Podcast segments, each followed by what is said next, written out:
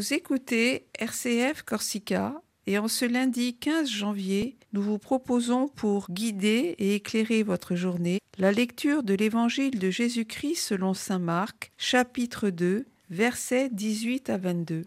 Cette lecture sera suivie de la méditation du Père Clément de la communauté des frères franciscains de l'Immaculée.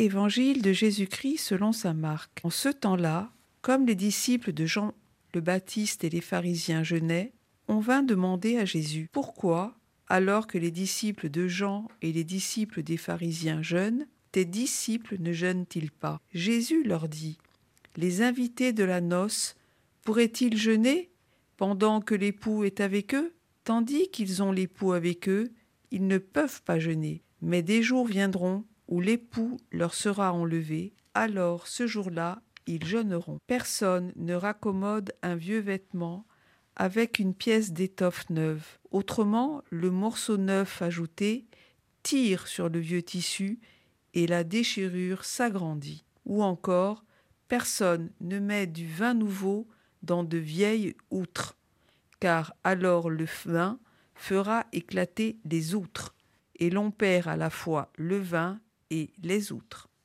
À vin nouveau, outres neuves.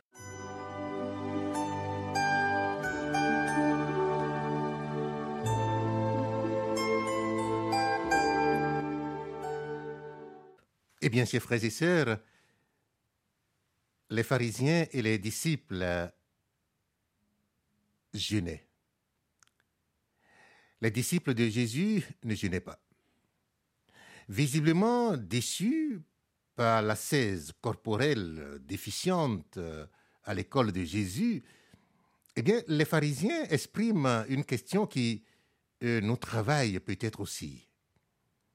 Tous les disciples du Christ ne devraient-ils pas davantage faire pénitence, comme le font certains moines du désert, les ermites ou les pauvres? Cette question reflète euh, une conscience d'exigence religieuse qui est certes louable, mais Jésus en démontre l'impasse. Pour corriger l'esprit trop humain et entrer dans l'esprit de l'Évangile, la question doit être reformulée.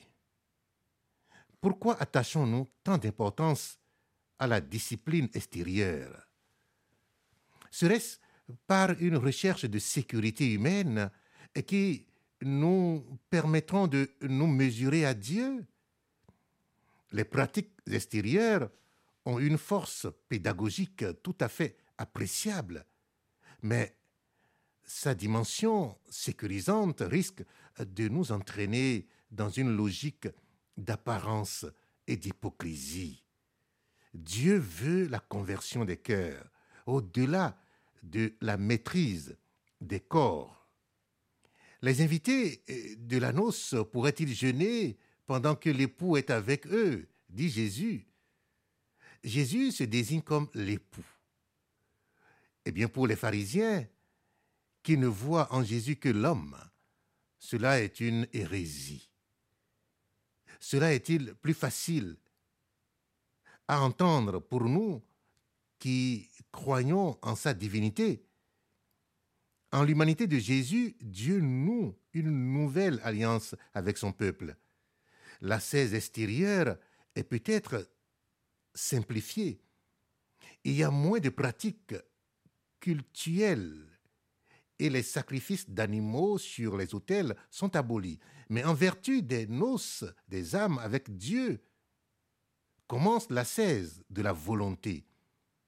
Que ta volonté soit faite sur la terre comme au ciel. Nous entrons dans un schéma relationnel de co-responsabilité, laquelle ne se réduit plus uniquement à des actes ponctuels de prière, de jeûne, de pèlerinage, etc., mais qui concernent notre être tout entier, en tant qu'enfant de Dieu, membre de l'Église épouse par le baptême. Est bien plus exigeant maintenant que l'époux est monté au ciel Maintenant, nous pouvons jeûner. Personne ne raccommode un vieux vêtement avec une pièce d'étoffe neuve. Ou encore, personne ne met du vin nouveau dans de vieilles outres. Avec cette comparaison, Jésus lance un appel à la conversion.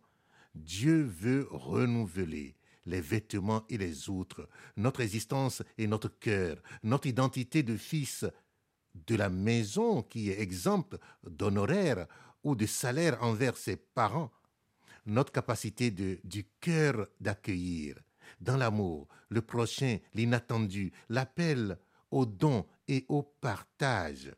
La conversion se fait pressante.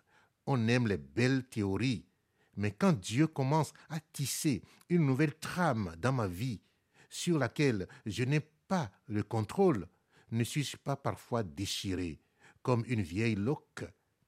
Ne suis-je pas tenté de me servir des bénéfices spirituels de l'Église sans laisser renouveler l'outre de mon cœur, sans une sérieuse révision de mon état de grâce et sans une profonde conversion?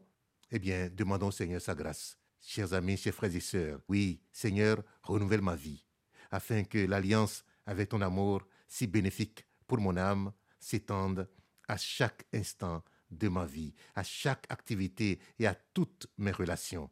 Amen. Bonne journée à vous.